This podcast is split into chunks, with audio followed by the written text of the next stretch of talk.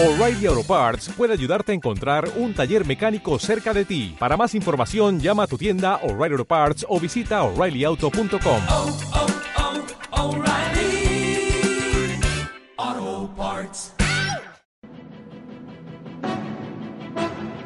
Hola, ¿qué tal? ¿Cómo están? Muy buenas tardes. Le- me da gusto saludarles en nombre de Eduardo Ruiz Gil y mi nombre es Bernardino Esparza y estamos hoy aquí miércoles 20 de noviembre justamente en el aniversario de la Revolución Mexicana. Eh, se inició hace 109 años, ¿no? Y hoy justamente también pues pasó el desfile, el desfile ahí por Reforma, por el Zócalo, de pues de este aniversario ¿no? Eh, histórico de la Revolución Mexicana. Y Tere Vale, ¿cómo estás? Hola, Saludamos a. Tere Vale, Hola, ¿cómo estás? y a Miguel, Luis ¿cómo Miguel, ¿cómo están? Muy buenas tardes. Mucho gusto estar acá. Qué gusto saludarles. ¿No les afectó por ahí el tráfico, no?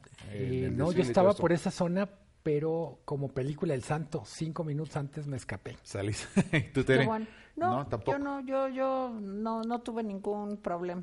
El periférico, el segundo piso estaba bien. Tranquilo y todo Sí. esto. Pero bueno, Qué bueno. Qué bueno, qué bueno. Un, un desfile que ahí está.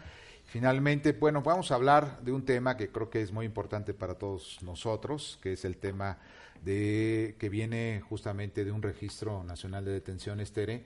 Se dice que se presenta el próximo viernes este registro en la Secretaría de, de Protección Ciudadana y el sábado ya entraría, digamos, en vigencia para que se puedan buscar a las personas cuando son detenidas. Y aquí vienen algunas características justamente de este, de cómo buscar a las personas cuando hay una detención por parte de la policía.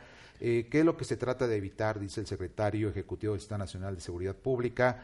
Dice que en principio se trata de evitar lo que son la tortura, ¿no? En un momento determinado, los abusos de autoridad, las desapariciones forzadas, que es muy importante esta característica en ese sentido, y violaciones a los derechos humanos, porque ¿qué era lo que pasaba en un momento determinado?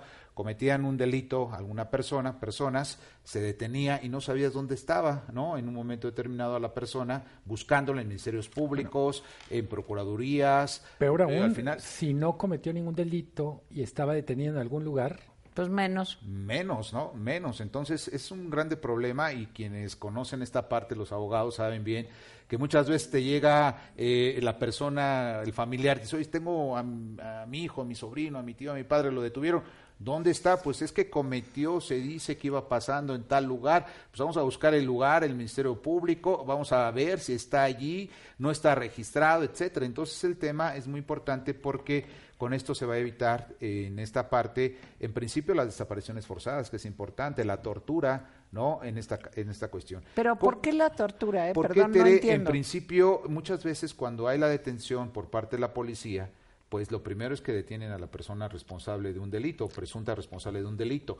Y ahí en ese momento puede haber un forcejeo, puede haber un golpeo, puede meterse en un momento determinado en un Por eso, separo y puede ¿y golpearse. haya la tortura. registro? El ¿Por registro tiene que ser de manera eso? inmediata. ¿Cómo va a ser de manera inmediata? Se dice que van a traer una tablet, la policía, ¿no? O un radio en donde inmediatamente cuando están deteniendo a la persona se notifique, en este caso me supongo que tienen que notificársele de manera inmediata al, al Ministerio Público para que se haga esa detención correcta, pero también a su vez al Registro Nacional de Detenciones donde se tiene que registrar el nombre, el CURP, la nacionalidad, eh, la raza, el ¿qué color de raza, si, etcétera, ¿no? ¿qué pasa si la persona detenida no trae una identificación, no porta una identificación? Es el otro problema, porque hay mucho migrante que está en nuestro país y no trae ninguna identificación. ¿Cómo lo vas a identificar? Pues simplemente va a ser verbal, ¿no? Esta parte en donde te detengan, va a decir, pues yo soy de una tal nacionalidad, eh, tengo tal edad, no tengo ningún documento oficial que me identifique, y ahí el policía tendrá que hacer, pues vamos a decirlo así, maravillas para poder dar todos los datos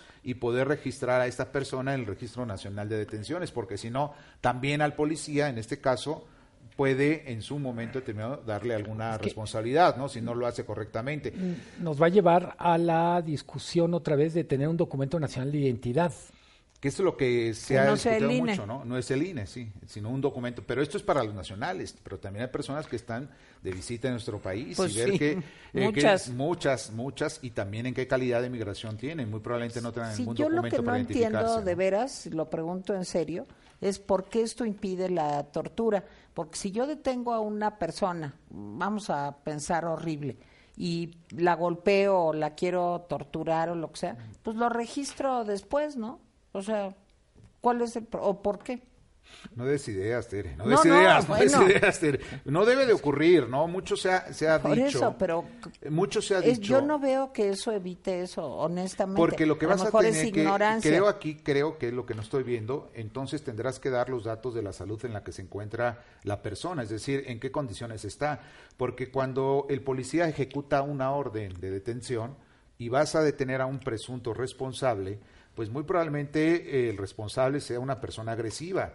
El policía tiene que responder también con una cierta medida para poder proteger inclusive la integridad de la persona como física, como, perso- como policía. No, y pues ahí yo- es donde surge un poco, eh, Tere, déjame decir, decírtelo, quizás el forcejeo, el golpeteo y un momento se puede decir la tortura. Entonces, No, eh, pero es en un momento, sí, no, no es distinto. La detención, en muchas detenciones, Tere, la policía se ve obligada. No, eso a es uso de la fuerza. La tortura es alguien que ya está eso no es sometido. parte- tortura. y esa es la otra parte del, del sometimiento también en, en este caso, ¿no? Entonces, vamos a ver cómo está y cómo se debe registrar la tortura. ¿La tortura qué significa? Malos tratos, malos golpes, tortura inclusive física, ¿no? Psicológica, que es parte de la Pero no hay, tortura. no hay buenos golpes. No hay- no digo, malos golpes, claro, no hay buenos golpes, pero bueno, es parte de las definiciones que hay, ¿no? Pero es, le da visibilidad a los detenidos en un momento en el que hasta ahora podían ocurrir cosas terribles. Yo creo que esa es la, lo que ganamos como sociedad. ¿no? como sociedad. Esa es la característica. Eh, se dice, en un momento es en el caso de personas que no están, vamos a llamarlo así, eh, inmiscuidas dentro de la delincuencia organizada. Aquí se habla inclusive de un gran capo. Se, solamente se va a brindar inclusive la información básica, es decir, tú registras, tú estás buscando a la persona eh, detenida, te van a dar la información en dónde está ubicada, dónde, cómo fue detenida, por qué delito se le debe, se le está imputando en este caso, y si es una persona que está inmiscuida en la delincuencia organizada, narcotráfico, etcétera, pues muy probablemente no te den todos los datos Este- correspondientes, sino hasta que compruebe realmente Perdón, que es la Bernardino, persona, yo ¿no? este quiero caso. llevarte la contraria. No, a mí no me la llevas, esa es la no ley y al Registro Nacional de- con no, no, Eduardo. no, no, no, no, pero para nada. la tortura es muy distinta del uso de la fuerza para detener a una persona. La tortura es un daño físico o psicológico, como Claro, tú decías, sí, claro. pero que se da de una manera continua, digamos, por un no es yo te doy un golpe para detenerte y ya, sino es yo te someto a dolor físico o a un estrés Psicológico. de una forma, digamos, sistemática eh, para que confieses algo o simplemente por el hecho de torturarte, ¿verdad? ¿Eso cómo lo va a evitar esto? Yo creo que es un registro que te va a permitir tener pues como una base de datos importante. ¿No? Como salen las películas en Estados Unidos de que, y ya lo buscaste en la base de datos y sale, fue detenido en 1988 por quién sabe qué, pero que tenga otra finalidad en cuanto a derechos humanos y demás. Es para evitar muchas eh, muchas violaciones, ¿no? Abusos de autoridad. Pero o sea, ¿cómo, Bernardino? ¿Cómo? y en las detenciones. Hay- ¿Nunca hay sido un detenida, momento Tere? en el que- No, bueno, No. esperemos que no, pero lo, lo que Es ocurre que- en estos casos es que puede haber un maltrato, puede Sí, haber un hay un abuso. momento- o sea, todo ¿y eso se tiene que registrar Ellos lo antes de- tienen que Pero, dar. la policía, yo la creo, obviamente no, no soy experto, que Yo le, me- da, le da visibilidad al detenido en un momento en que es muy vulnerable. Yo creo que ese es, Sí, pero no es en automático que prevenga la tortura, Pero es que pero co- ¿cómo? contribuiría a prevenir la tortura, es lo que yo pienso, ¿no? Sí, porque ¿qué es lo que pasa muchas veces en las detenciones, Tere? Cuando detienen a la, a la persona responsable de la comisión de un delito, inmediatamente no notifican al Ministerio Público y eh, en donde yo he conocido muchos casos es que los guardan en unos separos y ahí es donde empieza a ejercerse la tortura. Y el registro entre la detención y entre lo que se presenta al Ministerio Público pueden pasar hasta horas, inclusive. ¿Cuánto, del caso cuánto- no los... eh, en cuánto parte- transcurre ahora? Más o menos. ¿Cuánto transcurre ahora? Cuando No, se tiene puede- que ser, siempre todas las detenciones, dice la ley, que tienen que ser de manera inmediata, entregarla a la Ah, pero- autoridad correspondiente. pero Mexican De time. hecho, eh, sí, claro, a la correspondiente, inclusive en flagrancia. Sí, eso es también importante, eh, ese tipo de detenciones. Entra en vigor la ley- Yo sé que a Tere no le gusta, No, yo no. sé que a Tere eh, no lo entiende, pero el problema es que no lo entiendas, Tere. El problema es que se está presentando ya el Registro Nacional de No, Detenciones. oye, sí, pero y yo ese tengo- Registro yo de tengo te va derecho a preguntar. Por eso, Sí, no lo entiendes, no pero veo por eso te cómo pregu- te previene digo, la tortura, sé no cómo lo la veo. prevé, pero bueno, vamos a ver en qué caso van a presentarse. Eh, Aquí lo importante, Mira, Eduardo, perdón, entra en vigor- No, no soy Eduardo. No, permíteme, es que ya me estoy imaginando Eduardo, pero déjame decirte una cosa rápidamente. Aquí lo importante es que va a haber un registro y en donde tú preguntes si eh, tu familiar inclusive está detenido y vas a preguntar todos los datos, en qué momento fue detenido, cómo fue detenido, Sí, si que- fue torturado en la detención. Sí, Bernardino, y eso pero te va a tú permitir partes meter de, de demandas una presunción No de buena presunción, fe, no, no es de buena de fe, que los es lo que señores que, detienen lo van a hacer inmediatamente. Tienen que hacerlo, porque si no va a haber sanciones para ellos. Hay sanciones. ¿Quién los va a Los denuncia cualquier persona, Perdón. incluso el detenido, Ay, bueno. claro. Bernardino, entra en vigor el sábado en todo el país. Es lo que están diciendo las autoridades. Se presenta este viernes y el próximo sábado ya entra en vigor para las consultas, ¿no? Para saber dónde están las personas detenidas. Y esto viene justamente de una ley general de detenciones que se creó con la Guardia Nacional, Mm. ¿no? En el mes de marzo. Ok. Pero bueno, Tere, ahí están las cosas. Tere, sé que no te convence, pero finalmente es un es, paso que no le importante entiendo, dentro de la, no le entiendo. de la Procuración. Si, la si la de idea Justicia. es hacer una le- base de datos, lo entiendo. Que eso garantice que no se van a violar derechos humanos, bueno, no lo sé. Si, se llegan a, transgredir, entonces hay demandas y hay denuncias en contra de la autoridad. Mm. Vamos a un corte y regresamos.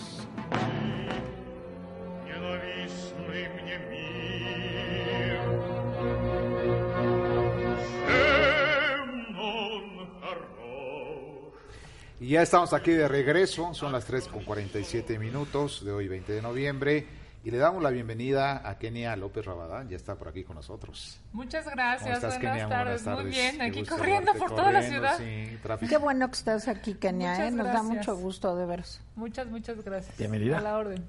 Qué bueno, Kenia, bienvenida. Ahora, a ratito vamos contigo a platicar, pero mientras vamos con Tere Vale, vamos a hablar acerca de la familia Levarón. La familia Levarón, Javier. Sicilia y el tema, pues que finalmente toca el tema de los derechos humanos.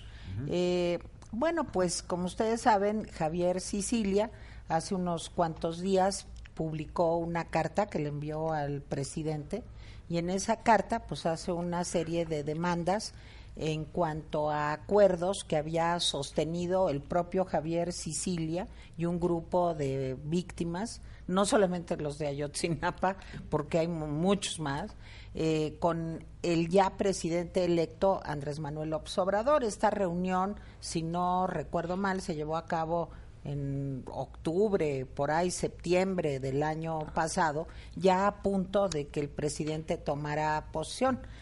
Eh, posteriormente, pues no hubo ninguna respuesta y eh, el señor Javier Sicilia eh, pidió al presidente a través de la carta, pues que se tomaran cartas en el asunto porque el problema de los desaparecidos, de las víctimas, ustedes saben que no hay todavía, después de varios meses, director o directora de la Comisión Nacional de, Vic- de, O sea. de búsqueda de, ay, no es de búsqueda, ya se me hice bolas, de, De víctimas, víctimas. De pues. víctimas. Sí, este, no hay todavía un nombramiento eh, y muchos grupos pues están demandando al presidente pues que tome carta en el asunto porque el número de víctimas y de desaparecidos en México pues sí realmente ha llegado pues a cifras muy preocupantes. Entonces el presidente en la mañanera dijo, este, yo la vi personalmente, no me lo contaron, pues dijo que él no lo iba a recibir al señor Javier Sicilia. Finalmente remató su comentario con qué flojera, no lo voy a recibir porque yo no le voy a hacer el caldo gordo, así dijo. Mm, Imagínense todos los periodistas, conservadores, fifís, etcétera, pues estarían siguiendo que si lo recibí, que si no lo recibí, que qué me dijo, que no. Entonces yo, de plano, qué flojera, no lo voy a recibir. Bueno, yo considero eso, este, pues una respuesta, digo, siendo tan inteligente el presidente y con tan buen manejo mediático, yo considero que sí cometió un error.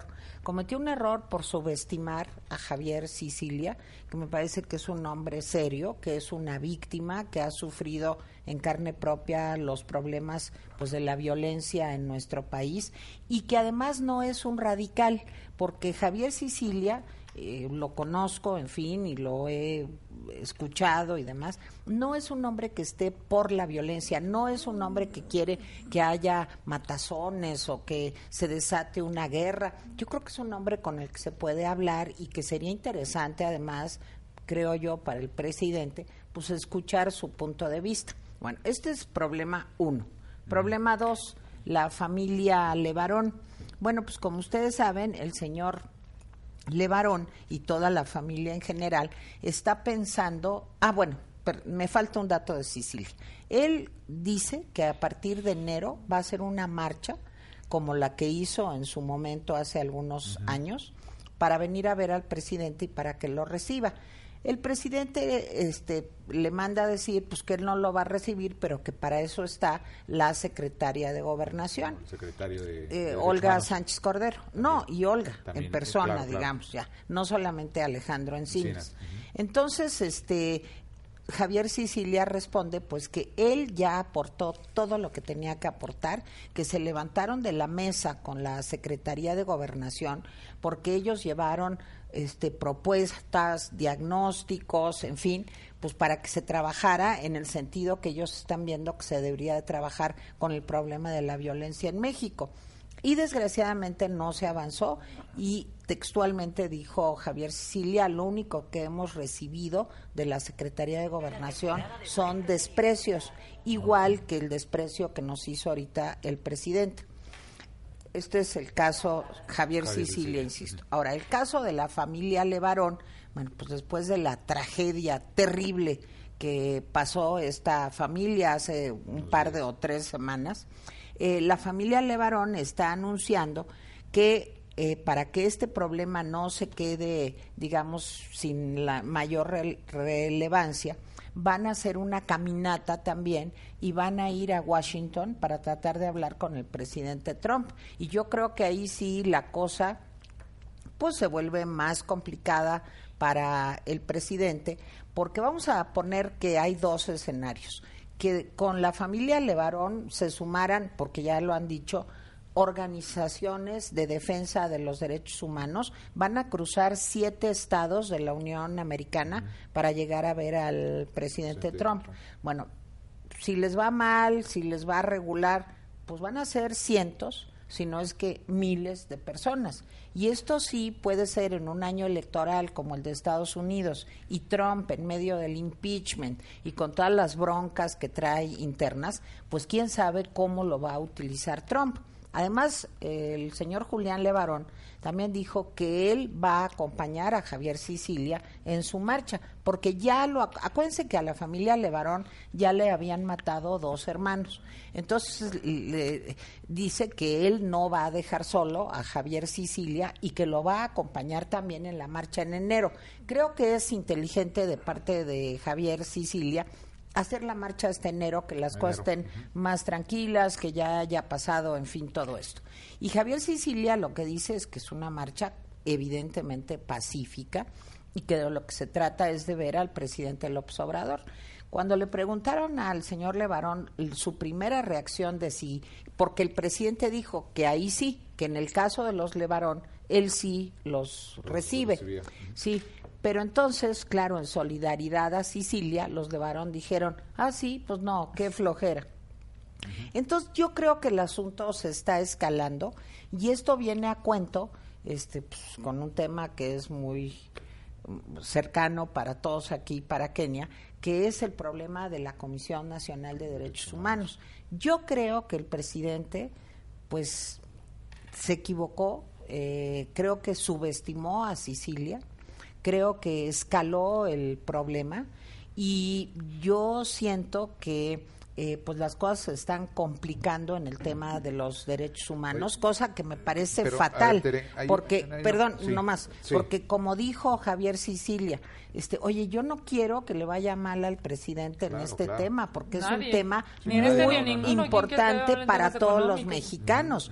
Nosotros lo que queremos, dijo Sicilia, es que las cosas vayan bien, que se identifique a los desaparecidos, que se haga un trabajo serio, que este que veamos de qué manera se puede limitar la escalada de violencia que estamos viviendo. Entonces, yo creo que ahí sí el problema se está complicando por el factor Trump, los Levarón, Sicilia y la Comisión Nacional Pero de como Derechos decía Javier Humanos. Cecilia, y lo has comentado tú muy bien, si ya se le entregaron toda la documentación para que se haga una estrategia, tengo entendido, de seguridad y combatir la inseguridad, ¿por qué no se ha hecho? ¿Por qué crees tú que no se haya hecho? Si es decir, ya están los elementos ahí. Yo ¿Para no qué tengo la menor y no idea, digo, no O sea, es puedo decir, suponer si por están qué ahí no. ya. Pero lo que sí dijo Javier es, si quieren hablar conmigo, yo no voy a buscar a la señora Sánchez Cordero, que me busque la señora Sánchez Cordero, porque ella sabe que nosotros ya hicimos nuestro trabajo. Y, y hicimos eh, propuestas, tenemos diagnósticos. Entonces, yo creo que sí es un problema muy fuerte, porque el problema de las víctica- víctimas en México creo que es un asunto que está creciendo y que hay que atender. Muy bien. Por decir Bien. una cosa obvia, lo importante en estos temas de estar unidos frente a un enemigo común que es peligrosísimo, que es el crimen Claro. organizado. ¿no? Así es. Pues bueno, finalmente a ver qué es lo que pasa, ¿no? A partir de enero, ¿no? Se supone que inician esas Sí, marchas. pero lo de los Levarón. Vamos ya a va un corte y regresamos. Gracias, Tere. Y ya estamos aquí de regreso, son las 4 con 1 en el programa de Eduardo Ruiz Gili y vamos a hablar acerca de la inversión extranjera directa con Luis Miguel González, director del periódico El Economista. voy a tratar ver, de no a hacerlo ver. muy técnico. A ver, venga. llevamos, Por favor. llevamos mucho tiempo. eh, la inversión extranjera entra a través de dos mecanismos. Uno es lo que llamamos inversión en cartera, bolsa de valores, valores gubernamentales, y lo otro la inversión extranjera directa, fábricas, tiendas, inversión productiva. ¿Qué es lo que es peculiar del dato que dan a conocer ayer? que la inversión extranjera directa está creciendo, tuvo un muy buen, vamos a decir, van nueve meses buenos con inversión extranjera directa. Eh, la verdad es que llevamos, cuando menos en el periódico, tratando de entender qué, cómo se justifica, cómo se explica esto, en un contexto donde la inversión total está bajando. Entonces, lo primero que hay que decir es, la inversión extranjera se está comportando diferente a la inversión nacional. La- los inversionistas nacionales están muy cautelosos, prácticamente metiendo freno, y los extranjeros básicamente están metiendo dinero. Eh, una cosa que es importante en este contexto, para variar, siguen siendo inversiones en el sector automotriz las más relevantes, 5 mil millones de dólares. Lo que quiere decir es, las empresas apuestan a que va a terminar bien lo del TEMEC, que no va a haber una disrupción de la relación comercial. Pero un dato que es bien relevante de, de las cifras que van a conocer ayer, la mayor parte de inversión extranjera directa que se registra son reinversiones, más que inversiones nuevas. que es una reinversión? Por ejemplo, una planta automotriz, puede decir una marca, Ford, General Motors, que ya tienen años operando en México, dicen, hacemos nuestro plan de inversiones y lo mantenemos. Eh, crece la, la reinversión, pero se retraen las inversiones nuevas. Desde mi punto de vista, una de las señales que significa esto de que no hay inversión nueva, cuando menos no es comparable a la que tuvimos eh, en los últimos seis años, es ahí sí se nota que eh, hace falta organismos como ProMéxico o lo que lo vaya a sustituir. Eh, ¿No ¿qué va a sustituir algo, Luis Miguel? eh, aparentemente se reparten las tareas entre Cancillería y Secretaría de Economía. Ah, ok. La parte Se van a re- inteligente redistribuir, digamos, pero no va a haber una institución. y, y básicamente las embajadas. Eh, ¿Qué me parece relevante? Eh, así como es muy buen dato en, industria automotriz, el dato en sector energético es muy bajo. Son más o menos 500 millones de dólares. ¿Por qué es bajo? No respecto al año pasado, que tampoco que fuera la maravilla, sino el, un país que tiene un sector energético con tanto potencial, hay que recordar, no somos, somos ricos en petróleo, en gas, sino en energías renovables. La zona de Tehuantepec es una de las mejores zonas del mundo para producir energía eólica. La zona de Sonora es una de las mejores zonas del mundo para producir energía solar. Pero Traemos muy baja inversión en energía y me parece que son señales, yo diría, es un muy buen dato el que presenta ayer la Secretaría de Economía, pero aguas con un optimismo desbocado porque hay señales que dicen, tenemos que hacer más esfuerzo para traer nueva inversión.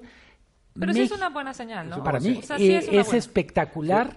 considerando lo que está pasando con la inversión nacional. Fíjate lo que dice la Secretaría de Economía, dice eh, el país de origen de estas inversiones, Estados Unidos el 34%, 34.9%, España el 15.15%, Canadá el 10.4%, Alemania el 10.1%, Italia el 4.1% y los demás países alrededor de un 25% restante, ¿no? De este tipo de inversión extranjera. Entonces, a ver, pero ¿por, ¿por qué calificadoras como Standard Poor's dicen este aguas con la economía mexicana? Eh, Abusados. ver, dos cosas. La inversión en conjunto decrece. Es decir, tenemos el mayor optimismo respecto a la economía mexicana está en el extranjero. Eh, los inversionistas nacionales no están invirtiendo tanto y no hay inversión pública, cuando menos no como para que funcione como motor. Eh, las calificadoras evalúan fundamentalmente capacidad de pago del país y han advertido dos cosas. eh, se, le dio mucha difusión la semana pasada. Es un riesgo para la capacidad de pago no crecer. Eh, puesto en términos de finanzas personales, evidentemente uno, si tiene ingresos crecientes, Pues pues le, puede- le puedes pagar a tu banco tu tarjeta. Si te, si te estás quedando sin ingresos, pues en automático tienes un foquito que se prende de quizá esta señora pueda no pagarnos. Ese es un dato. Y lo otro, que no es nada nuevo, pero no, no hay que perderle vista, es las políticas públicas en algunos temas claves no están siendo predecibles para los inversionistas. Claramente lo del aeropuerto es un caso, pero yo insisto, cuando veíamos ayer que llegó a la, a la reacción del economista el dato, decíamos, a ver, eh, primero, eh, ¿las cifras son confiables? Por supuesto que sí, es Secretaría Sí, de esa es la Economía. primera pregunta que A ver, te brinca, hay, ¿no? hay que si- decirlo, ¿Es real o no es real? Hay, hay gente muy profesional en este país haciendo estadísticas. Sí y es real. Los datos hay veces son buenos para AMLO, hay veces no, pero lo cierto es que yo pongo las manos al fuego Sí por INEGI, por Banco de México, por Secretaría de Hacienda en la construcción de estadísticas. Son profesionales y juegan limpio con las estadísticas. Buenísimo. ¿Dónde creo que, que nos mete ruido? No se está generando mucho empleo, es decir, es un año que va a ser regularcito en términos de empleo. Normalmente la inversión productiva uno lo asocia a empleos generados. Si vemos las cifras de empleo, va a ser el año más débil en generación de empleo prácticamente desde el primero de Peña Nieto y tiene mucho que ver con la naturaleza de las inversiones. La inversión extranjera O directa. sea, perdón, nada más para entender, del 2012 al 2019, este 2019 es el peor año en términos de, de empleo. empleo, el que menos empleo se va a generar, sí. Ahora, este, yo, en fin, te hago una pregunta capciosa. Eh, ¿Esto prevé la informalización de la economía? O sea, eh, ¿qué pasa si empieza a haber dinero, dinero subterráneo también, que se empieza a manejar como desgraciadamente sucede en, A ver. en- ya me entendiste a ver, pero- perfectamente pero- o sea si pasa eso pues el No, ver. presupuesto ya pasa a Pero a segundo ver, término no, no, no. El presupuesto es el principal instrumento de política económica que tiene el gobierno. Por eso, pero, si hay otro tipo no, de dinero que pero, empiece a infiltrarse. Pero, pero lo, lo dices como si fuera hipotético. La economía mexicana tiene un componente de informalidad que es una vergüenza. por eso. Y no es de ahora. Pero ¿y qué tal si crece? sin- a ver, por lo pronto está estable y es estable dentro de una situación grave. A ver, más de la mitad de la gente en este país trabaja en la informalidad, 56% de la gente trabaja en la informalidad, lo que quiere decir sin prestaciones, sin pagar impuestos Impuestos. y con Por eso, Luis Miguel, pero si yo tengo un programa asistencial cualquiera y entrego en efectivo el dinero a las personas, pues es un dinero que empieza a circular, pero yo no tengo que pagar impuestos sobre Sí, eso, pero porque eso- me lo están entregando pero en eso no es ¿o informalidad. no? Eh, eso- Entonces, ¿eso qué ¿No es? No, la, a ver, es, es ejercicio de gasto público. Es decir, la informalidad empezaría con ese dinero, por ejemplo, si la gente compra en un tianguis en vez de comprar, en, por ejemplo, en, en una tienda Yo, adelantada. yo te quisiera hacer una pregunta. Dijiste que iba a ser poco técnico, cosa que te agradece el auditorio y empezando por mí, que soy abogada. Pero en términos reales, eh, al final lo que le importa a la gente es si va a tener dinero para ir al súper. Ese es el, el tema de fondo. Mi pregunta es, en- eh, eh, ¿con inversión extranjera o interna, el, el, el 2019 cómo cierra? O sea, ¿cierra en positivo o negativo en comparación el, con los años anteriores? el dato más relevante para la economía siempre los siempre es el PIB. Es decir, al final tú puedes hacer todas las sumas, restas y todo termina aterrizando en, en- en el PIB, porque es cierto que es un indicador que no contempla todo, que no es perfecto, pero al final ahí caben todas las sumas y restas. Crecer cero significa que no es un buen año o que es un mal año, dependiendo de cómo lo quieras frasear. ¿Por qué es relevante inversión extranjera directa? Yo insistiría, claramente en el extranjero confían en México. Digo, confían en México, es el mercado interno, es la relación con Estados Unidos, también es las decisiones que está tomando el gobierno, hay que decirlo. En su momento confiaron en Peña Nieto, en su momento confiaron en Calderón y en Fox. Eh, la inversión extranjera tiene una ventaja respecto a la directa. Normalmente está asociada a transferencia de tecnología. Cuando vemos la- las maravillas que son las plantas automotrices, aeronáuticas, de instrumental médico, dices, es primer mundo, hay gente que se forma con eso, que se, que se califica. Entonces yo diría, para no ser tacaños, es una muy buena noticia, pero está en un, vamos a decir, en un mar de noticias regulares y malas en lo económico. Pero yo diría, si tuviéramos que rescatar un buen dato de la economía para 2019, yo me quedaría por el momento con este dato. Es muy, muy buena noticia. Hasta el mes de septiembre, ¿no? Esta cifra. Que ya te, te marca tendencia. Ya una Eh, tendencia. Normalmente, a diferencia de otras actividades, en el cuarto trimestre se va a mantener el ritmo. Eh, si traemos 26 mil y tantos, vamos a cerrar sobre 30 mil. 30 mil a final de año. Muy bien, Luis Miguel, muchísimas gra- gracias. En El Economista viene toda esta Sí, información también. así es. Muchas gracias. Vamos a un corte y regresamos.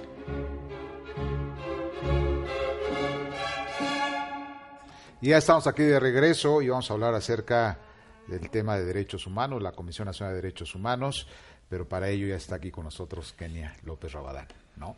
Oiga, Kenia, ¿cómo estás? Ha- Había Pues estado bien. ocupada esta He estado semana. ocupada, fíjense. Sí, tantito, ¿verdad? Tantito. un poquitín, un poquitín. Déjenme decirles que, híjole, cada día pasa algo nuevo o hay una, una nueva noticia o nueva mala noticia para el proceso de la elección de la presidencia de la CNDH. Primero, bueno, pues todos vimos la semana pasada estas escenas de veras, yo diría, bien desafortunadas de pancartas, gritos, toma de tribuna, una escena yo creo que nadie esperaría de la Cámara Alta del el- un poder legislativo en México ni en el mundo, pero sobre todo nadie esperaría de la toma de protesta de un organismo autónomo, ¿no? Sí, de, de suyo, digamos. La- Autónomo constitucional, ¿no? Exacto, la magistratura moral que tiene la CNDH está basada en eso, justamente en la moral, en la ética, en la honorabilidad. Claro que, pues después de ver que faltaron dos votos, se robaron dos votos, no contaron dos votos, como ustedes quieran llamarle, y después, este, pues, se, digamos, se, eh, es público que sucede, o sea, no es que se haya quedado en un anecdotario, sino además es público que sucede eh, y llegamos a una toma de protesta, digamos, tan violenta. Eh, han pasado desde ese día acá otros temas y yo hoy quiero platicarles de dos temas que se han exhibido. Hoy eh, hemos hecho público, una senadora eh, del PRI ha hecho público lo que todos, eh, digamos, eh, pues hubiéramos esperado que de verdad que no fuera real. Y aquí está, la señora Piedra mandó al Senado de la República su currículum, en el que increíblemente, de verdad, borra los últimos años de su, de su vida. O sea, me refiero a, pues justo, pareciera que se acaba, digamos, su último proceso es en 2015 O sea, ¿no sale lo de Morena? no sale ni que es eh, consejera nacional ni que es consejera estatal. O sea, evidentemente, pues es una, yo diría, es algo verdaderamente complicado y doloso. Tú no puedes, todos hemos ido aquí a pedir trabajo algún día, ¿no? Digo, no a buscar la presidencia de la CNDH, que todavía es pues una carga mayor de, de digamos, de ética, de responsabilidad. Pero todos los que hemos ido a, a buscar trabajo sabemos que tu currículum es tu hoja de vida, es lo que tú eres, lo que tú has hecho, has representa. profesionalmente, Exacto. académicamente, ¿no? Tu trayectoria laboral también, todo esto va, va ahí. Claro, y además llevar un currículum y mandar un currículum al Senado de la República cortado, digamos, ¿no? Pues es una es un tema, yo diría, de verdad bien complicado. No solo con, mintió en ¿Cómo su es que no lo detectaron antes eso? pues te voy a decir una cosa, es increíble, Luis Miguel, es- esto, digamos, esto que se ha dado a conocer desde el viernes, jueves, viernes pasado, fue por una, una investigación de un periódico que sacó en primera plana y dijo, es este dirigente nacional de Morena, na- digamos, no sé quién de los 128 senadores lo sabía, pero conforme a lo que ella entregó, no había cómo saberlo. ¿Sí me Bueno, explico? No, no, pero bueno, es que también, este, digo, pues no querían saberlo. Pues sí. seguramente la- los que sabían Sí. se callaron, ¿no? Y los, de- y los A ver, otros yo no entiendo sabían. cuando había muchos candidatos, pero ya al final había tres. Podían Claro, de haber- 57 pasaron a 56 y de 56 pasaron a 3. El tema es que el- ella no debió ni siquiera de haberse presentado al Senado. ¿Sí me explicó? O sea, ya no digas tú estar entre los 57 o estar en la terna o ser, a- después de un jaloneo terrible, este, ¿Tú has presidente- platicado con ella desde...? Fíjate que no he tenido la oportunidad de platicar con ella, pero me parece que es muy complicado de verdad poder entender una verbalización de algo que claramente se ve. Mira, esta es una hoja, para quienes nos acompañan en, radio, eh, es una hoja que contiene los siete puntos que por ley deben de eh, cumplir, digamos, quienes aspiraban a la CNDH. Aquí ella pone, eh, por medio de la presente, manifiesto bajo protesta de decir verdad, no desempeñar ni haber desempeñado cargo de dirección nacional o estatal en algún partido político en el año anterior a su designación y firma. Este, Evidentemente esto está testado porque, pues, por ser, aquí lo sabe el doctor en derecho, por ser una, una firma eh, autógrafa se tiene que testar Sí, para que no claro. esté en Pero todos los ella medios de comunicación. Al cargo en Morena el 24 de octubre. Pues peor aún, mi Tere, peor aún, porque lo que la ley dice es, Es que un durante año. un año no debe, exacto, un año No, inmediato. anterior renunció a la este postulación. 24 Por eso, de octubre. justo esas son las cosas. Sí, y además renunciar. ella misma lo dijo. Justo esas son las cosas que me parece que primero los compañeros de- del Senado de Morena, yo creo que deberían de reconocer que hubo un error, pues, ¿no? A lo mejor sí, sí, sí, vamos a pensar, no se robaron, no contaron dos votos. Es un error de verdad muy complicado. Pero además hubo un error en, en una lógica de Estado de Derecho, o sea, de respeto a la Constitución. No, se, no solamente se violó la Constitución por no tener las dos terceras partes, sino se viola la ley porque no cumple con la ley de la materia. ¿Qué señales te dan en el Senado? Alguien te dice, oye, pues sí, tienes razón, vamos a... No, a ver, es obvio, ¿no? Digamos, es, como decía mi abuelita, no puedes tapar el sol con un dedo, ¿no? Es obvio que muchos compañeros, incluyendo al grupo mayoritario, al grupo de, de Morena, del, del presidente del partido oficial, pues claro que hoy tienen muchísimas dudas. ¿Sabes cuál es el tema de fondo? Que desafortunadamente el presidente de la República delineó, ¿no? O sea, dijo cómo quería que fuera el perfil de la presidencia de la CNDH. Y pues cuando tú ves el, digamos, el perfil que esboza el presidente de la República en una mañanera, pues claro que era el de la señora Piedra. Ellos, desafortunadamente, para el país me refiero, pues lo que hicieron fue acatar una, una instrucción, cosa que se vuelve terrible después de que se supo que faltaban dos votos. Pero hoy, hoy me refiero a 20, ah bueno, a propósito, 20 de noviembre, hoy todavía se vuelve más complejo cuando saben que mintió en su currículum y mintió en su eh, protesta de decir verdad. Porque ustedes llevan el caso frente al Tribunal Electoral. Así. ¿Cuál es Fíjate, la- la- es bien complicado, ¿eh? Déjame decirte que en realidad no hay una ruta aspiracionalmente posible. Aquí lo, nos lo dirá el doctor en No, Derecho. pues presentarlo ante la Comisión Nacional de Derechos No, bueno, es, Humanos. es muy complicado porque en Es un términos abuso de nacionales, poder. en términos nacionales, la- las decisiones que toman los, un cuerpo colegiado, como en este caso un poder, que es el poder legislativo, no pueden ser controvertidas por otros poderes, ¿no? Nos- o sea, esto es muy sinuoso, vamos, digamos, como contracorriente, pero hay que agotar las instancias nacionales para poder acudir a la CIT. O sea, no podemos ir directo a la CIT eh, para pedir, evidentemente, pues, que la ¿Las comisión de CID qué significan, la? Comisión Interamericana de Derechos Humanos, ¿no?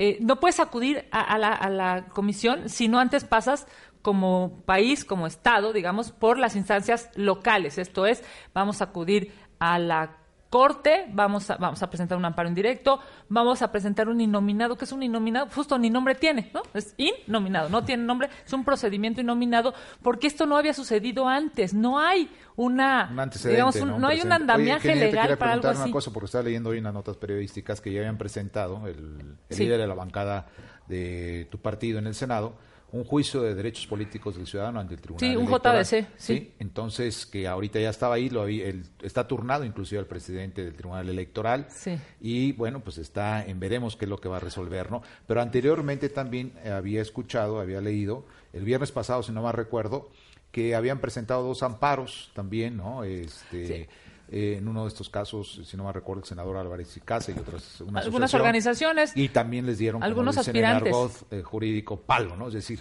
no les dieron entrada a estos recursos. Es decir, están agotando las instancias legales, que es lo que están en esta parte, ¿no? Sí, efectivamente. A ver, ¿quiénes están legitimados para poder presentar alguna acción jurídica? Pues evidentemente las organizaciones eh, encargadas de derechos humanos, los aspirantes, los 56 aspirantes que ve- ven violentados sus derechos una vez que el proceso está eh, mal eh, llevado a cabo, los, los senadores. Y la verdad es que en todos los escenarios es muy contracorriente, porque una, algo como esto no se había vivido nunca. O sea, vamos a, imagínate, vas a presentar un JDC, ya se presentó un JDC De los ante, políticos. exacto, eh, en- eh, ante el Tribunal Electoral. Electoral. Y entonces lo- la- el argumento es buscar que una tesis, digamos, asirnos, agarrarnos de una tesis en la que obviamente no estás violando un derecho a un senador, sino a los electores que eligieron a ese senador y que entonces son representados por las decisiones del senador, a dos de los cuales, por cierto, les robaron sus votos. Como presidenta de la comisión que tocó Proceso. el proceso, ¿qué hubieras hecho diferente a la luz de lo que sabes ahora? La verdad es que no había mucho que hacer. O sea, si tú, si tú tienes una documentación, o sea, tienes documentación de N cantidad de personas, en, este caso 56, y la señora te dice, aquí están mis documentos, aquí están mis papeles, nosotros, en estricto sentido, si, si le hubiéramos negado la idoneidad, si hubiéramos sabido que estaba mintiendo, por supuesto que seguramente hubiera sido un, un escándalo del tamaño que es ahorita. Ya estamos aquí de regreso, son las 4 con 31 en el programa de Eduardo Ruiz Gili y vamos a hablar acerca de una ley, la ley de austeridad, la ley que se acaba de publicar y precisamente la, el periódico El Economista, Luis Miguel lo trae, lo trae aquí esta información, se habla que se van a presentar, o si no es que ya se han presentado, 5.700 amparos de servidores públicos, ¿no? Porque pues esta, esta ley en ciertos aspectos pues está siendo, consideran este, esta parte, violatorios de sus propios derechos eh, de estos servidores públicos. Por ejemplo, que el candado de 10 años cuando tú has estado empleado ¿no? en, una, en una administración pública, eh, con un tema, por ejemplo, de energía en alguna área de estas, y te contrata una empresa privada, pues eh, esta parte ya no vas a poderla, no vas a poder ser contratado hasta después de que pases 10 años. Hasta ¿no? que se volvió obsoleto todo lo que sabes. Híjole, sí, es por que eso completo, está sí, muy es- fuerte, ¿eh? Es- a ver, para poner en perspectiva, en términos generales, México tenía una ley muy laxa, era un año. Sí. Era una de las leyes eh, de los periodos más laxos que había en el mundo. Normalmente están entre dos, tres y cinco años. Sí. Los países que menos tiempo dan para poder pasar por el sector privado son dos. En términos generales, los más estrictos están cinco. México está al doble del más ex- eh, eh, al- No, me- pero más es que, mira, yo creo que en la medida... Es una locura. Pero en la medida que tú tienes un trabajo especializado, es donde está el problema. O sea, lo que hablábamos algún día, si tú eres ingeniero petrolero, experto en perforaciones o una cosa así, bueno, pues te tienes que esperar 10 años. ¿En qué vas a trabajar entonces? A ver, y, O y sea, hay una cosa para decirlo, si alguien fue impecable en el servicio público, no agarró un quinto, etcétera, se vuelve extremadamente vulnerable económicamente, porque digo. ¿quién puede aguantar 10 años? No, pues no. Pues Claro. literalmente el que se dedicó a robar. Pues claro. o el que o el que era rico de familia, o Así sea, no hay No, que se nadie que alguien. pueda Sí. eh, ¿Sí? Eh, el- entiendo que los amparos que se están presentando tiene que ver con un tema que sabes mucho más tú que yo, que es son derechos Adquiridos, ¿no? adquiridos, en principio. que se están sí. vulnerando. Sí, derechos humanos, también derechos fundamentales, ¿no? Eh, insisto, el problema con la ley no tiene cosas muy buenas la ley, yo diría en términos generales, eh, pero, pero los errores son tan graves que descalifican incluso las cosas buenas. Tener 10 años literalmente es como para espantar a cualquiera que No, tenga sí, aspiraciones dices, no, yo de no, trabajar pero en el sector dice público. Luis Miguel es gravísimo. Cuando ya puedes trabajar, ya todo lo que sabes es obsoleto. O sea, ya no. No, Diez no, Fíjense, años. los que estamos aquí piensen cómo era el mundo en 2009. No, hombre. Claro. Y- No, y te voy a poner un ejemplo. Yo llevo 22 años, de, digamos, de profesionista.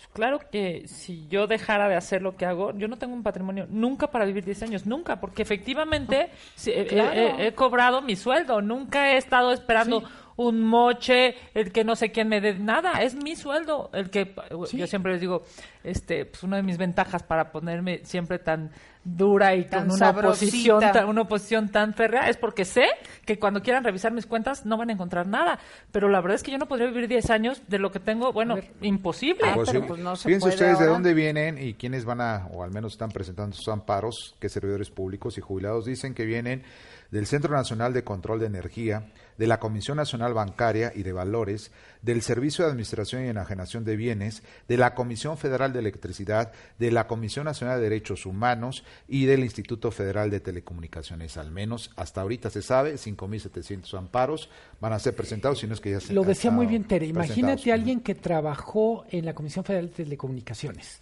es experto en derecho o en tecnología asociada a telecomunicaciones. Eh, yo entiendo de verdad, creo que un año era muy poco, que era la anterior ley, porque siempre había manera de que el año en realidad se volviera nada.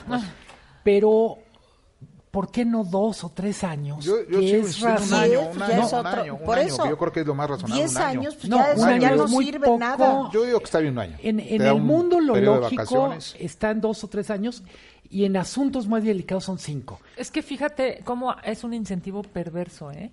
O sea, si los compañeros estos de la cuarta transformación que están en el servicio público saben que una vez que dejen de estarlo van a estar 10 años en la banca, pues desafortunadamente van a decir cuánto patrimonio voy a poder hacer para después estar... Porque, Pero mire, pero hablando también- de respuestas un poco raras, cuando se le preguntó al presidente, él decía, no, pues que trabajen dando clases. Pues No, tampoco bueno. es que No, las no. universidades Ah, es que No, tampoco, tengan no, Híjole, no, es que nunca- las universidades tampoco ha dado clases. No, pero porque además no no puedes vivir de dar clases. ¿no? Y tienes toda la razón. Digo, déjame pero- decirles, pero no déjame hay decirles- 5.700 Yo veo que plazas. Bernardino vive No, muy bien pero dando clases. No, pero el no te tema de- creas, pero Tiene una motocicleta de ¿tú primer mundo. compa- yo, sé mucha gente que no puede entrar a dar clases. No pueden No, no, porque no. no, hay, no lugares. para impartir una clase también necesitas tener este, vocación, Vamos a suponer ¿no? que sí la tuvieran, Bernardino. No hay escuelas, no hay a pero- dónde Pero puedes además pero no mira, vives deja- con lo que te pagan. No, no vives, no, Perdóname, no, yo he dado no, clases mucho y no vives con lo Déjeme que te decirles de pagan. otras instituciones donde van a presentar o se han presentado ya los amparos, la Comisión Nacional de Hidrocarburos, la Comisión, la Comisión Reguladora de Energía, la Secretaría de Gobernación, las de Educación Pública, de Turismo y la Fiscalía General de la República también en esta parte, en donde pues... eh, se habla de la eliminación de prestaciones, de despidos, es decir, pues prácticamente viene una serie de amparos en contra de esta ley. El objetivo es tener los mejores servidores públicos posibles. Claro, claro. Y, y de alguna manera con un equilibrio entre los derechos que tienen como servidores públicos y los derechos que conservan como ciudadanos una vez que termine su servicio público. Creo que tampoco era tan complicado. En el mundo esto ya está muy estudiado. Se llama fenómeno de las puertas revolventes, que es eh, literalmente alguien termina trabajando para quien reguló. Oye, ojalá no vaya a haber represalias para todos los que están en este proceso. Pues porque- más represalias que las que... No, están en No, su derecho. pero más, o sea, imagínate que se les ocurra en esta lógica de, a ver, dime, ¿cuántos, cuántos dices que van? Perdóname. doctor. 5.700. 5.700. Imagínate, a ver, ¿no? quiero los 5.700 nombres de estas personas que se atreven a ir en contra de... No, porque mira, hay dos temas que al menos aquí lo que están diciendo que se afecta también son jubilaciones y Ah, sí, pensiones. claro, sí. No, eso, jubilaciones y pensiones. Imagínate todos los años que has cotizado, todos los años que has trabajado, te toca jubil- jubilarte y te toca una pensión y te dicen, no es esta la pensión correcta. Y oye, pues ¿cuántos años di de mi vida para este? Claro. Esta que parte además, de- por de- cierto, de- han pasado por todos los partidos. O sea, imagínate, hay gente en el servicio público que estuvo en el Claro. PRI viejo, en el PRI nuevo, en el PAN, en el que no era, o sea, en todo, y en- ahora en Morena, o sea, un poco como de ya, esto ya ni siquiera tiene que ver con colores, tiene que ver con legalidad, No. con tus derechos laborales, con Pero- el respeto a pero tus yo derechos insisto, además, tiene que ver con tener instituciones que funcionen.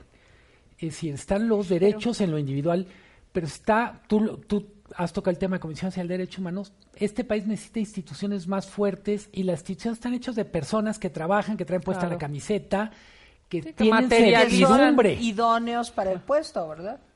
Que tienen Primero que nada. formación, ver, cierta dando imagen por hecho que son pública, o sea, idóneos para el puesto, tienen que tener condiciones laborales dignas. Claro. Y parte de las condiciones laborales es un- una vida después de la chamba, que creo que es elemental para cualquiera de nosotros. Pero fíjate, yo En el mundo, ¿eh? A ver, O sea, no estamos uno no podría trabajar donde trabajas y dijeras, es que es esto o la nada. No, Sí, es esto, y, y cuando no sea esto, te vas 10 años a, a- a la, nada. O sea, eso Sí, no- pero te voy a decir una cosa, parte del problema también tiene que ver con el servicio civil de carrera, porque muchas instituciones se desmoronan justamente porque no hay permanencia en puestos que son indispensables, digamos, que necesitas conocer el mecanismo. Que no se hizo bien, hay que decirlo, pero había mucho por corregir sobre la vía que ya estaba. Es decir, Sí, pero ya no. O sea, yo bueno, conozco lugares en donde personas que tenían años trabajando, no en puestos muy altos, en puestos medios y medios bajos, pues llegaron y les dijeron, Adiós. hasta luego, hasta la vista. necesitamos tu nada. escritorio, ¿cómo ves? Y llega una gente que a lo mejor no tiene los conocimientos, la experiencia. Sí, las sí, Oh, te eh, quiero decir, una- me decía hace rato un senador, eso que tú estás litigando con la CNDH, ¿no? esta falta de, eh, digamos, de requisitos de la ley, han pasado en muchos nombramientos. Y yo de, no me digas que me dijo, claro, lo que pasa es que no, no, no, no ha sido tan público como el tema de la CNDH. Dices, qué miedo, ¿cómo es? si ni siquiera cumplen con los requisitos de ley, entonces ya qué esperas. Qué complejo y qué difícil. Bueno, pues ahí están. Creo que se van a venir más amparos en contra de esta ley. Yo- y vamos a ver qué que Ojalá resulta eh, se judicialmente. rectifique en este tema, porque de verdad como quedó la ley eh, es una trampa. O sea, de verdad no hay manera que con eso podamos tener las instituciones que requerimos, Al los- contrario. que el, que el poder público. Yo entiendo que hay una vocación, hay gente que trabajaría con condiciones muy complicadas, pero la verdad es que no necesitamos héroes, necesitamos instituciones que con Instituciones, normalidad sí. puedan funcionar. Y fíjate que es una ley corta de 61 artículos. Entonces eso implicaría una mejor redacción, vamos a decirlo así, jurídica, abogado, ¿no? sí. para que entiendas un poquito más lo que hay que aplicar. Bueno, finalmente ahí están, vamos a ver qué es lo que pasa, seguramente vendrán más amparos y vamos a ver qué dice también la autoridad judicial respecto a estos amparos. Bueno, ya sabemos. Lo Vamos a ver qué es lo que dice, vamos a ver los argumentos, Tere, vamos a ver los Como con argumentos. Santa Lucía. ¿no? Vamos a ver los argumentos jurídicos, que es lo importante. Ok, este ajá, caso. ok. Sí. ¿Está bien? Sí, Tere, así es. No, sí, así, es. Bernardino, Así debe yo, ser, yo ¿no te crees? creo, es- claro. Eso, eso muy bien, Tere. Yo te ya creo. no estás creyendo más. Vamos a un corte, regresamos.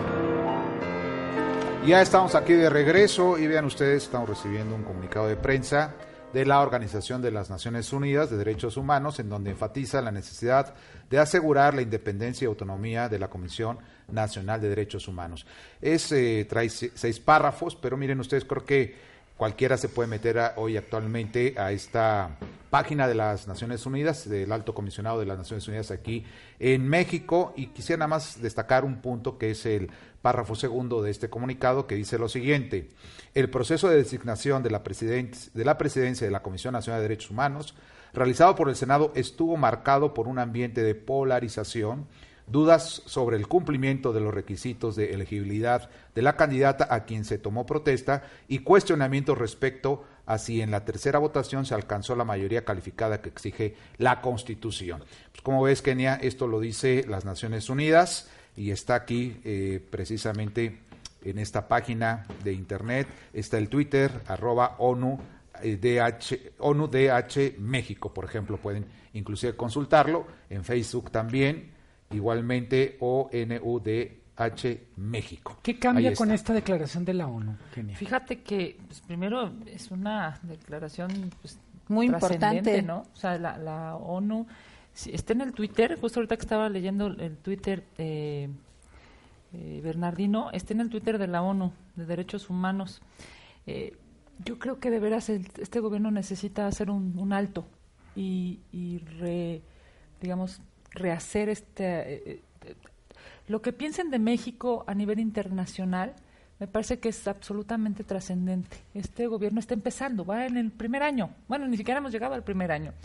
Yo creo que sí vale la pena que el presidente de la República, sus asesores, la gente que lo que lo respalda, pues se sienten un poco, digamos, a reflexionar sobre esto que está pasando, porque eh, pues estas posiciones a nivel internacional me parece que no dejan un, un buen sabor de boca de México en el mundo. Ojalá y haya una, pues mira, hay una visión cuando menos objetiva de esta de, de este proceso que no ayuda en nada. un testigo de calidad en este No, caso. estás hablando Bueno, de la ONU, ¿no? De la ONU, de Derechos Humanos de la ONU, el alto comisionado.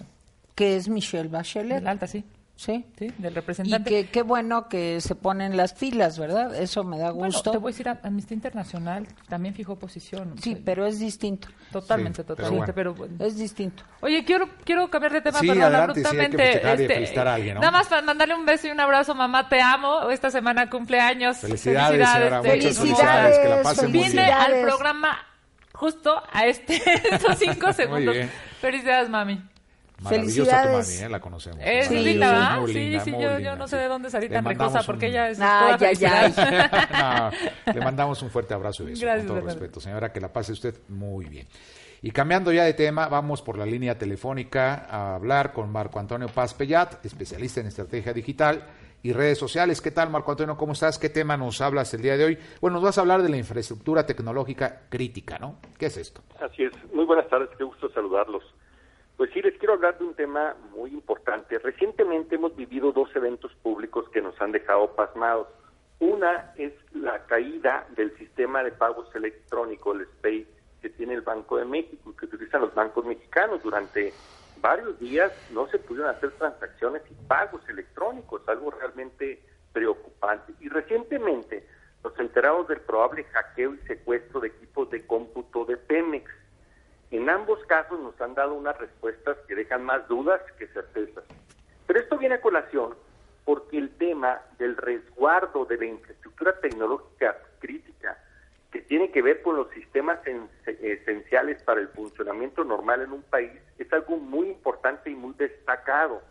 No es solamente una capacidad que puede tener cada institución, se tiene que tener inclusive una instancia que coordine estos esfuerzos.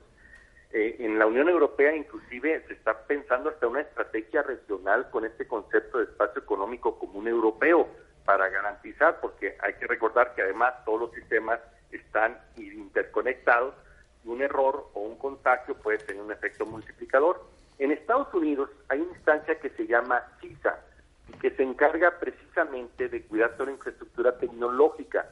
Su misión es proteger la infraestructura crítica de la nación de las amenazas físicas y cibernéticas. Y tiene varias vertientes de trabajo. Uno es la protección cibernética integral. Constantemente están revisando riesgos y atacándolos a tiempo. Otro es la resiliencia de infraestructura. Esto es poder compartir infraestructura para estar preparados en caso de un desastre.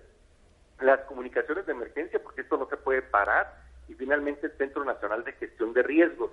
El tema aquí, Bernardino, es que en Sí. México no tenemos nada y es uno de los países que más riesgos tiene. De acuerdo al índice de competitividad por calidad de infraestructura tecnológica del Foro Económico Mundial, México está en la posición 62 de 137 países y de acuerdo a una consultora británica especializada en el tema, dice que México pertenece a los 13 países más vulnerables.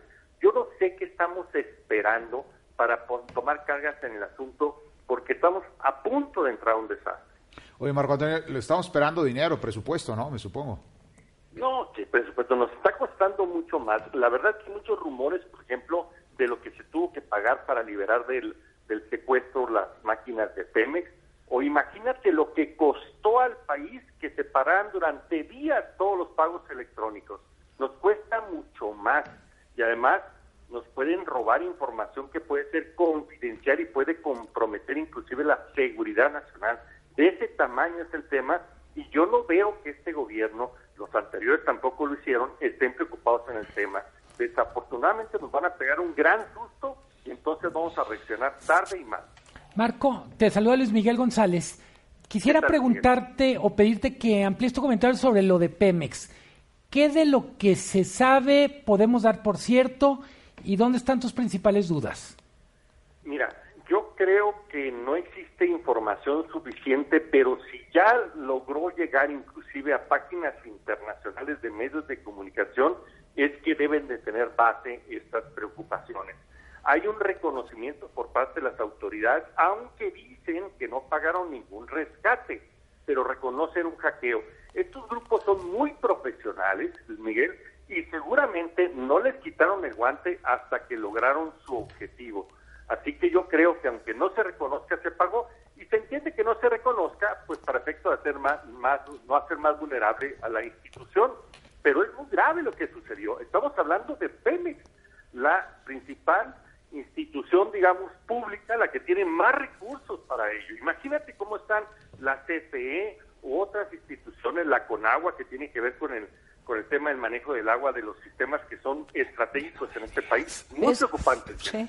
Es que yo creo, Marco, ¿cómo estás? Habla Tere, que el problema es que no te puedes dormir en una tecnología, instalar ahí, sino tienes que estar en la vanguardia para poder garantizar seguridad de información tan importante como esta, ¿no?